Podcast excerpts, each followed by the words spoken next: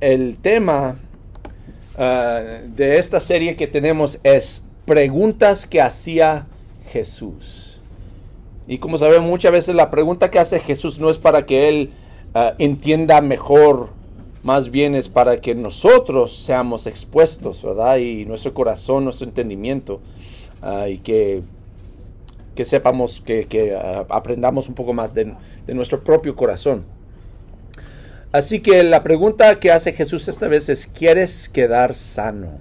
Y lo vamos a encontrar aquí en Juan capítulo 5, que vamos a, leerlo. Uh, Juan capítulo 5, empezando con versículo 1. y vamos a, examinar esta situación y como, como solemos hacer, hermanos, ponernos en, medio de esta situación para para entender un poco más lo que está pasando. Primero dice Juan capítulo 5, versículo 1, dice, algún tiempo después se celebraba una fiesta de los judíos y subió Jesús a Jerusalén.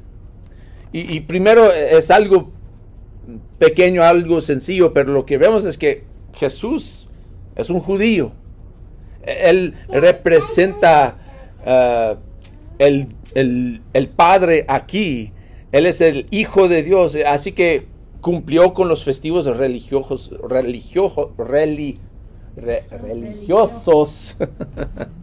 del pueblo de Dios. Él es uno de ellos y está participando en los festivos así como los demás judíos. Y en medio de, de, todo eso, fíjense lo que dice, había allí junto a la puerta de las ovejas un estanque rodeado de cinco pórticos cuyo nombre en arameo es Betzatá. Y dice que en esos pórticos se hallaban tendidos muchos enfermos, ciegos, cojos y paralíticos. Ellos se quedan allí y ahí están esperando. Están esperando pasivamente, ¿no? No, no es que ya han intentado tal vez varias cosas para curarse, pero nada funciona. Entonces ahora, ¿cuál es su esperanza? Simplemente esperar allí. Un milagro. Y de hecho no ve otro remedio, no hay, no hay en ese entonces doctores como tenemos hoy en día. Tenían doctores, pero no de, tanta educación, de tanto conocimiento, tantos tratamientos que tenemos hoy en día. Así que si eh, han ido a un doctor y el doctor no sabe qué hacer, pues bueno, pues voy allá a ese ese estanque a ver qué, me pasa.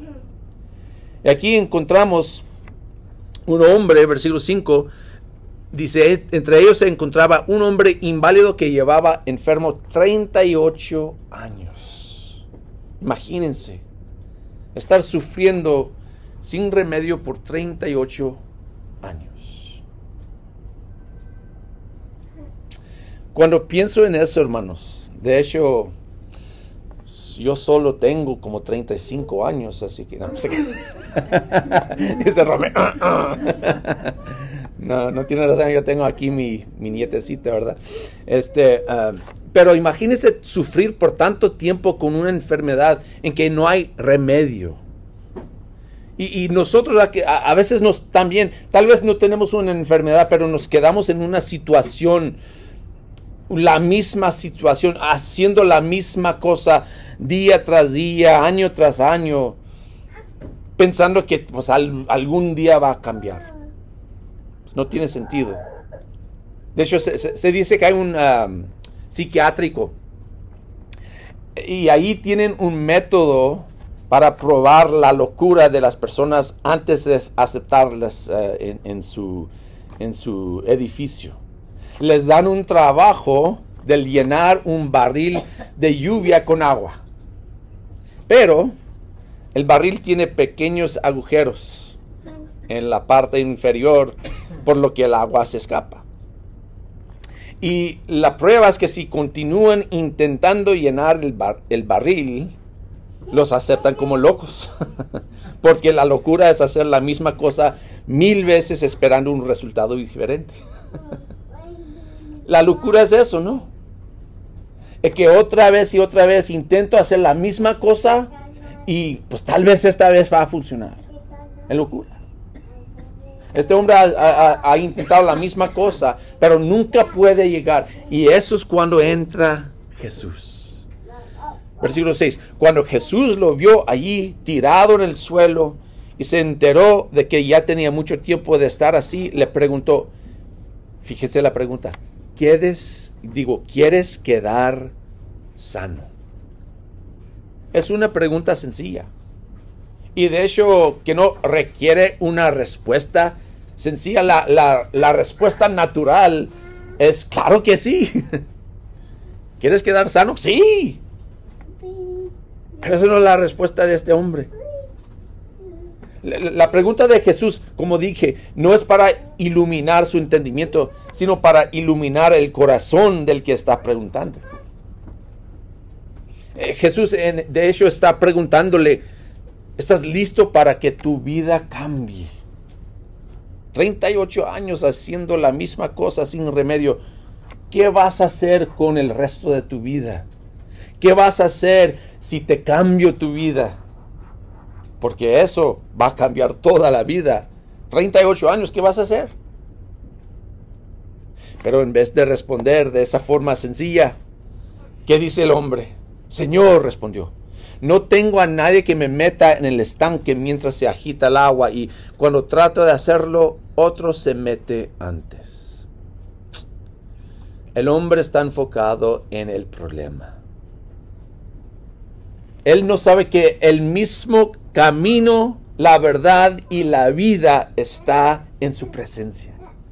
Jesús mismo, el que pueda ayudarle, él no sabe que ese mismo está enfrente de él. Solo puede enfocarse en su problema inmediato. Y a veces somos así, ¿no? A veces no podemos ver la salida. El problema ha consumido nuestras vidas. Es como estar manejando, ¿verdad? Estoy manejando y ahí adentro, cuando mientras estoy manejando, hay, hay una abeja. ¿Qué empieza a hacer? ¡Ay!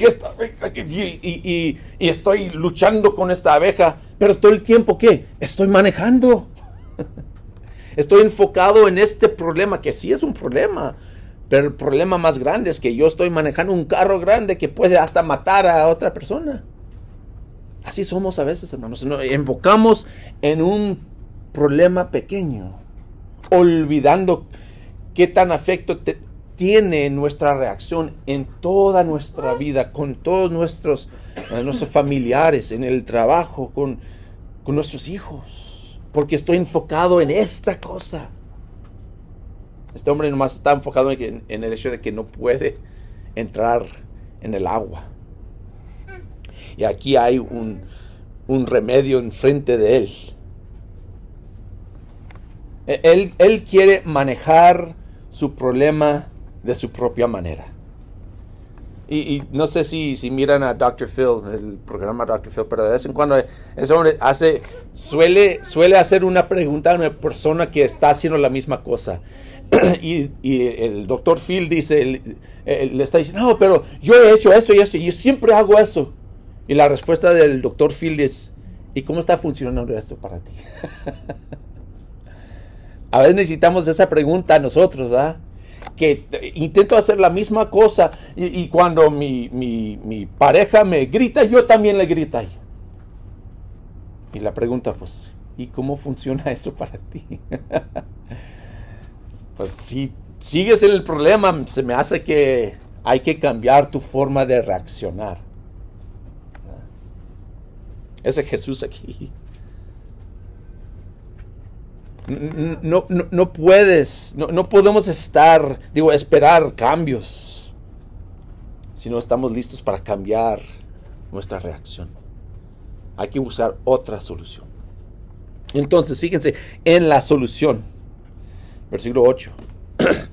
Dice, levántate, recoge tu camilla y anda, le contestó Jesús. Y al instante aquel hombre quedó sano, así que tomó su, camilla y echó a andar. Pero ese día era sábado. Ahora, primero quiero que, que vean lo que está pasando. Jesús le da tres mandamientos, ¿no? Levántate, recoge y anda. Levántate, recoge y anda. El hombre mismo no puede levantarse solo. Amén. Él no puede hacerlo. Está esperando el poder de Jesús. Pero tampoco, si Jesús le dice, levántate, recoge y anda, y él dice, ah, ok, estoy sanado, aquí me quedo. Pues, ¿qué ha cambiado? Nada. Y otra vez nosotros a veces, hermanos, queremos la bendición de Jesús, pero no queremos hacer nada. Amén. No, quiero obedecer a Jesús. Jesús, bendígame, dame el todo, dame lo que necesito, pero no cambie, no, me cambies, no quiero cambiar. No tiene sentido. Para recibir la bendición de Jesús tenemos que obedecer a Jesús. Amén. Este hombre está obedeciendo a Jesús. No importa las circunstancias. Jesús me dijo que haga eso, eso voy a hacer. En ese sentido, pues lo que está pasando es eh, el día de sábado. Jesús me dijo. ¿Quién voy a obedecer? El entendimiento de esos ah, ah, ah, maestros de la ley o Jesús. También con nosotros. A veces lo que yo he aprendido toda mi vida en, mi familia, en mi iglesia, en lo que me han dicho, yo, lo que yo he aprendido, pues es lo, más importante. Pero mirando aquí, Jesús me dice otra cosa. ¿A quién voy a obedecer? Tristemente, tristemente, he platicado con muchas personas que aunque Jesús les dice directamente qué hacer, por su pasado, por su entendimiento de antes, no quieren hacer caso. Entonces no van a recibir la bendición de Jesús. Y es un problema que, encontramos otra vez y otra vez. Pero esta vez Jesús le dice que levántate, recoge y anda. Y se levantó. Y es importante entender, a veces hay otras que, que se confunden con eso. El poder estar en Jesús.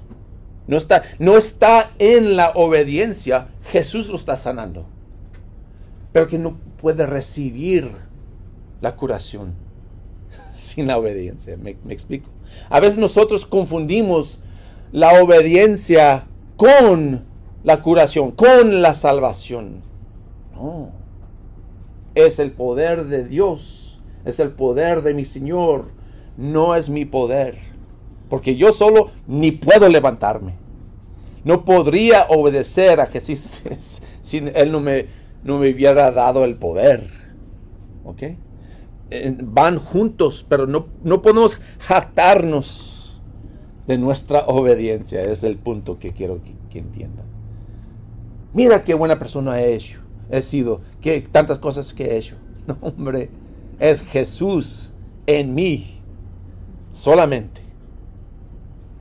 Bueno, fíjense lo que pasa. Estos hombres, versículo 10. Por eso los judíos le dijeron al que había sido sanado, hoy es sábado, no te está permitido cargar tu camilla. El que me sanó me dijo, recoge tu camilla y anda, les respondió. ¿Quién es ese hombre que te dijo, recógela, recógela y anda? Le interpelaron. Interesante, ¿no? aún en medio de un momento de celebración, hay negatividad. Y lo mismo puede pasar en nuestras vidas. empezamos a seguir a Jesús y la familia duda nuestra transformación. ¿No ha pasado? Empezamos a obedecer el Evangelio y los amigos se burlan porque no somos igual como ellos. Ah, pues este, pues mira el, el bueno, bueno, y este. Piensan que, pues sí, y se burlan de nosotros. Y aquí hasta los religiosos se enojan porque va contra sus ideas falsas de Dios. Ah, pero mijo, te creíste toda la vida tú yo te he enseñado qué es la palabra de Dios y cómo seguir a Jesús. Y de repente estás haciendo esto. Porque Jesús me dijo, no tú, no mi sacerdote, no mi este, no, Jesús me dice, ¿a quién vas a obedecer? Y lo, lo interesante aquí es que al final dice, ¿quién es ese hombre en versículo 12?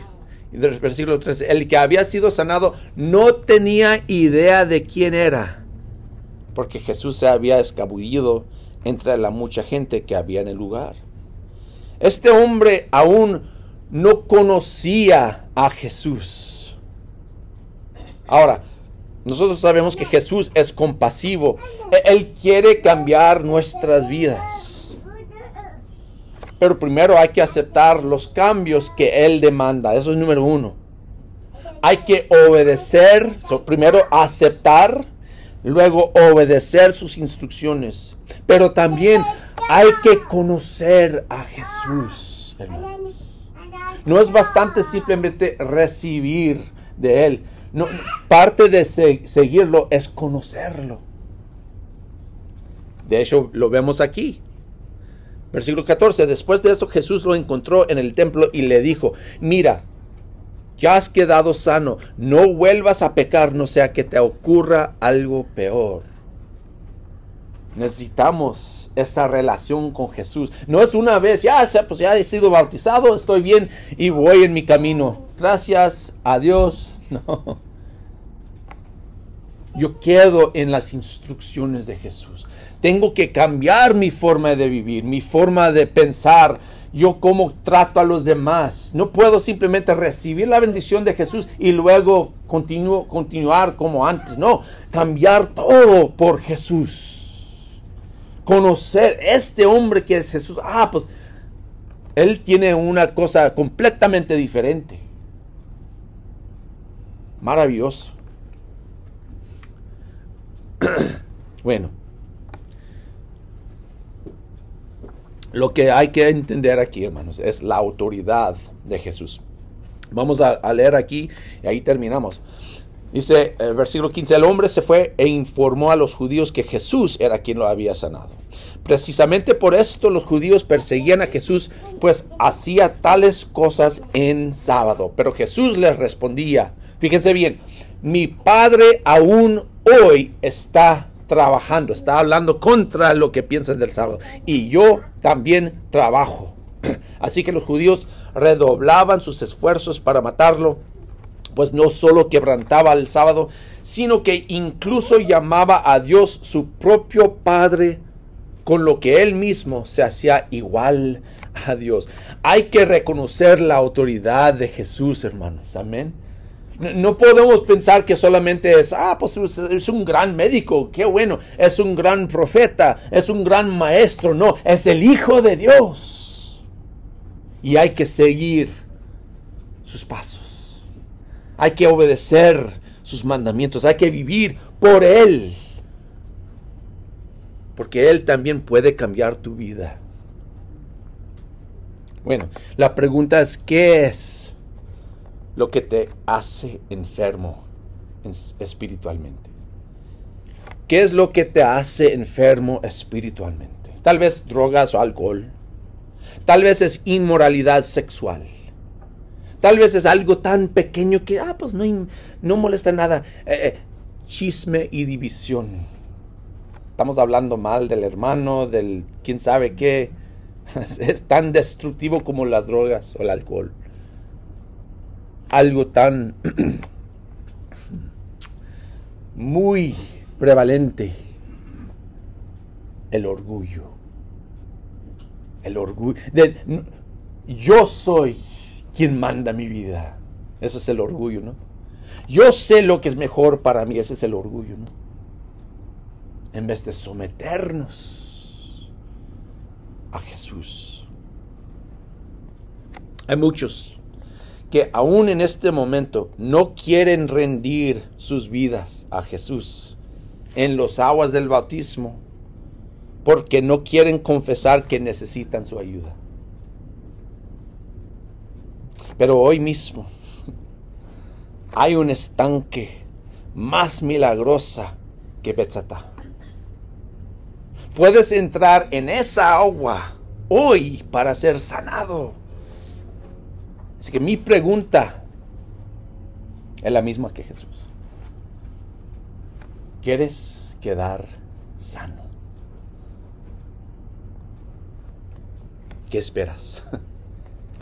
Bautízate en el nombre de Jesús hoy para recibir esa curación. Jesús está esperando que si lo quieres hacer, no. Simplemente rendir todo a Él. Sí, me levanto. Sí, recojo. Y sí, ando en tu camino. Bueno, vamos al Señor en oración.